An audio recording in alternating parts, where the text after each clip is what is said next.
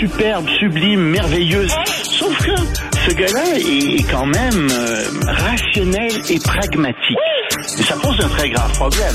Je t'assure qu'il n'y a aucun politologue sérieux qui va te dire Un politologue, pas comme les autres. Loïc Passy. c'est pas le temps de faire ça. Loïc, bonjour. Salut Benoît. Alors, la Chine a trouvé un bouc émissaire. Dans quel but? Ben oui, ben écoute, ça pouvait pas être la faute de Xi Jinping. J'espère que hier, quand je te disais que euh, c'était la faute de Xi Jinping ce qui arrivait, tu, tu pensais non, tu te disais ce pauvre Loïc délire, c'est pas Xi Jinping. Parce qu'on a appris qui étaient les vrais coupables. C'est des fonctionnaires locaux. C'est des petits fonctionnaires Bon. locaux qui ont trop bien appliqué les mesures, qui ont fait du mur à mur sans les adapter. Voilà qui sont les vrais coupables. C'est pas du tout Xi Jinping, tu vois. Ah. Ah, là, ça me Ah oui. rassure. Ben donc- oui, ben oui. Et c'est un peu aussi la faute du, de, de- de- des autorités de la santé publique. C'est aussi de leur faute parce que elles aussi ont des mesures qui auraient dû être un peu plus adaptées. Alors, elles vont adapter davantage leurs mesures. Mais Xi Jinping a rien à voir là-dedans. Ben non, ben- C'est pas lui qui a centralisé tous les pouvoirs. C'est pas lui qui demande euh, à être à la tête de tous les comités euh, de santé.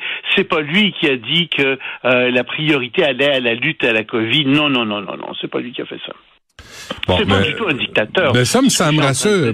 Mais, ça me rassure qu'on ait trouvé des vrais responsables. Ah bah oui. Hein? On peut passer à un autre sujet. C'est Ah bah oui, réglé. je crois que les Chinois vont aussi faire ça. Ils vont sûrement passer à un autre sujet. Hein. D'autant plus que on a, on a décidé de les aider à faire ça. On a décidé d'envoyer massivement la police dans les rues, euh, là où ils manifestaient. Ça aussi, ça aide beaucoup. On a fait des arrestations euh, des gens qui euh, étaient là, qui, qui manifestaient, et surtout ceux qui criaient des slogans. Eux ont été arrêtés aussi. Euh, Qu'est-ce qu'on a fait pour les aider aussi à passer à un autre sujet? Ah ben on a envoyé des policiers avec des caméras euh, pour filmer euh, les gens, les visages des gens, pour les arrêter plus facilement. Tu vois, toutes sortes de mesures qui aident les gens à passer à d'autres sujets aussi en Chine. Je suis pas sûr, par exemple, que ça marche si bien que ça. Aie confiance. Parce que les gens sont non non les, les gens sont plutôt choqués Mm. Euh, et euh, c'est que le gouvernement a reculé un peu aussi. Et ça, c'est toujours le danger avec ce genre de mesures. Comme je te le disais, il vaut mieux qu'ils reculent, euh, puis qu'ils reconnaissent une partie de ses erreurs, puis bah. Mais en même temps, quand tu fais ça, il y a le danger que les gens se disent ah ben ça a marché, on va redescendre dans la rue pour d'autres choses. Et euh, le gouvernement chinois en ce moment, euh, l'économie chinoise ne va pas bien. Il y a 20% de chômage chez les jeunes. Euh, l'économie euh, va pas vraiment très bien non plus. Il y a le tiers des villes euh, qui ont de graves problèmes, qui sont euh, en fermeture finalement. Et donc, euh, on va voir où ça va aller. Mais au moins, le gouvernement a dit qu'il ferait des campagnes de vaccination massive chez les personnes âgées, dans la population en général, ce qui pourrait aider. Le seul problème, c'est que leur vaccin, ben, c'est pas un vaccin efficace. Il est à peu près pas efficace contre la COVID-19. Mm. Euh, c'est-à-dire contre la, la- le variant Omicron de la COVID-19. Mais Mm. hormis ce détail, euh, ça pourrait aller. Bon, et euh, pendant ce temps, l'OTAN prévoit d'autres frappes russes. Oui, elle prévoit, elle a averti qu'il allait y avoir des, des, des frappes russes. Il y a une grande réunion des ministres euh, euh, de la défense euh, de l'OTAN aujourd'hui et des affaires étrangères, pardon, de l'OTAN aujourd'hui. Et donc, euh, ils se sont réunis, ils ont émis un communiqué conjoint euh, et ils sont très durs dans ce communiqué conjoint. D'abord, ils réaffirment qu'ils sont en faveur de l'indépendance, de la souveraineté et de l'intégralité territoriale euh, de, de l'Ukraine, d'accord, mais ils condamnent la Russie pour sa cruauté contre des civils. Ça, quand on emploie le terme de cruauté en diplomatie, là, ça Mm. commence à être très, très fort. Euh, contre les violations des droits humains, euh, ils disent, écoutez, on condamne les déportations, la torture, euh, le traitement barbare des femmes, euh, des enfants, des personnes vulnérables, etc. Ça ressemble à des crimes de guerre, ça, Loïc? c'est des crimes de guerre. C'est ce que c'est ce que d'ailleurs il y avait une autre réunion euh, des ministres de la justice du G7 euh, qui se qui se tenait à Berlin aujourd'hui et euh, ils ont dit vous commettez des crimes de guerre. On en a recensé 50 000 jusqu'à présent. Il y a 600 000 personnes jusqu'à présent qui ont été identifiées et vous êtes en train d'utiliser l'hiver comme une arme et c'est un crime de guerre ce que Mhm. vous faites. Mhm. C'est encore un langage extrêmement dur. Et attention, euh, on ne pourra pas avoir les Russes longtemps comme ça. À un moment donné, euh, c'est ta solution, Benoît, qui va commencer à primer. C'est-à-dire qu'on va demander aux à la plupart des diplomates russes, je pense pas qu'on ferme les ambassades, mais on va leur dire bon ben vous allez quitter là, parce qu'on peut pas faire affaire avec des gens qui sont aussi barbares. Ben, il me semble que non. pas? Non. Euh, ben, on va on va diminuer le nombre de diplomates russes euh, chez nous, puis on va le diminuer sensiblement. Mais là. l'OTAN se rallie derrière l'Ukraine. Bien sûr que l'OTAN sera leader derrière l'Ukraine. Bien sûr que l'OTAN continue à soutenir l'Ukraine et d'ailleurs on va envoyer massivement de l'aide à l'Ukraine pour rétablir euh, les, infrastructures vitales. Euh, il y a les États-Unis par exemple qui viennent tout juste de débloquer 55 millions de dollars juste pour euh, les réseaux d'électricité pour les reconstruire. Mais les Russes continuent à bombarder. Ils bombardent toutes les agglomérations qui sont le long euh, de, de, de- du fleuve Dniepr. On en a parlé du Dniepr déjà. Qui, qui- tu sais que les Russes se sont, sont allés de l'autre, sont sur une rive, sur la rive droite, et euh, les Ukrainiens sont sur la rive gauche.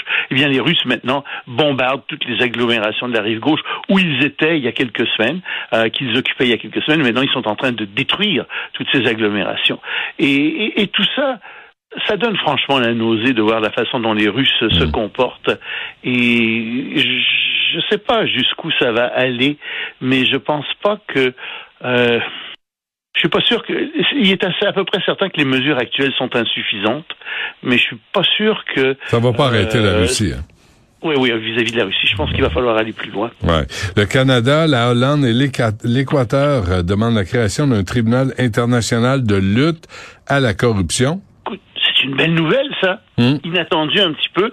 Euh, et ils étaient euh, donc, ils, ils sont en Hollande et ils ont dit, oui, il faut lutter contre euh, les, les États kleptocrates, etc. Bien sûr, qui, qui font du vol. Euh, il y a, disent, disent ces gens, il y a 2000 milliards de dollars par an qui sont perdus à cause de la corruption. Donc, faut lutter contre ça. Faut faire un tribunal. Et euh, ce qu'on va faire, et d'ailleurs, de toute façon, il y a 181 pays sur 189 qui ont signé la convention de l'ONU contre la corruption, donc normalement, n'est-ce pas, ils devraient être d'accord avec ça, mais on dit surtout que ce tribunal pourrait euh, s'adresser à des lanceurs, euh, pourrait servir aux lanceurs d'alerte, à des gens qui sont témoins de corruption dans leur pays, mais qui peuvent pas vraiment la dénoncer parce que eh ben, les hautes instances de leur pays sont euh, sont elles, elles aussi corrompues. Donc, en envoyant ça à ce tribunal-là, ça pourrait peut-être fonctionner. Euh, donc, euh, on, on sait qu'il y a encore de nombreux obstacles à franchir avant que ce tribunal voie le jour, mais disons que c'est quand même un pas dans la bonne direction et ça vaut la peine d'être mentionné. Bon, et finalement, c'était la nièce de l'ayatollah Khamenei. Oui, je t'avais promis de t'en parler. C'était pas sa fille, c'était sa nièce euh, qui s'appelle Farideh euh, Morakdani.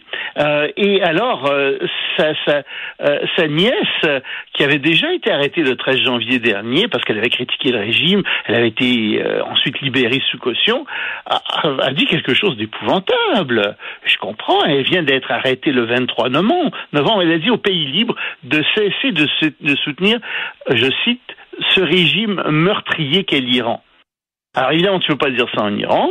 Euh, donc, elle a été mal. arrêtée, comme je te disais, le 23 novembre et condamnée à 15 ans de prison. On ne sait pas exactement euh, sous quel motif, mais euh, c'est- c'est- c'est- c'est, euh, cette euh, Farideh Mourakdani, euh, elle est euh, la, la- donc la nièce euh, de, de Khamenei, qui est le grand dirigeant de l'Iran, et sa mère était la sœur, est toujours la sœur de Khamenei, Hmm. mais sa mère a fui l'Iran dans les années 80, et le père de, cette femme était un, religieux dissident. Donc, elle est, elle est connue pour ses critiques du régime, mais c'est sûr qu'elle a un poids politique, moral extrêmement fort en Iran, et ça ennuie probablement Khamenei énormément de voir sa nièce dressée comme ça contre lui. Se- Se dévoiler, d'appuyer les femmes se.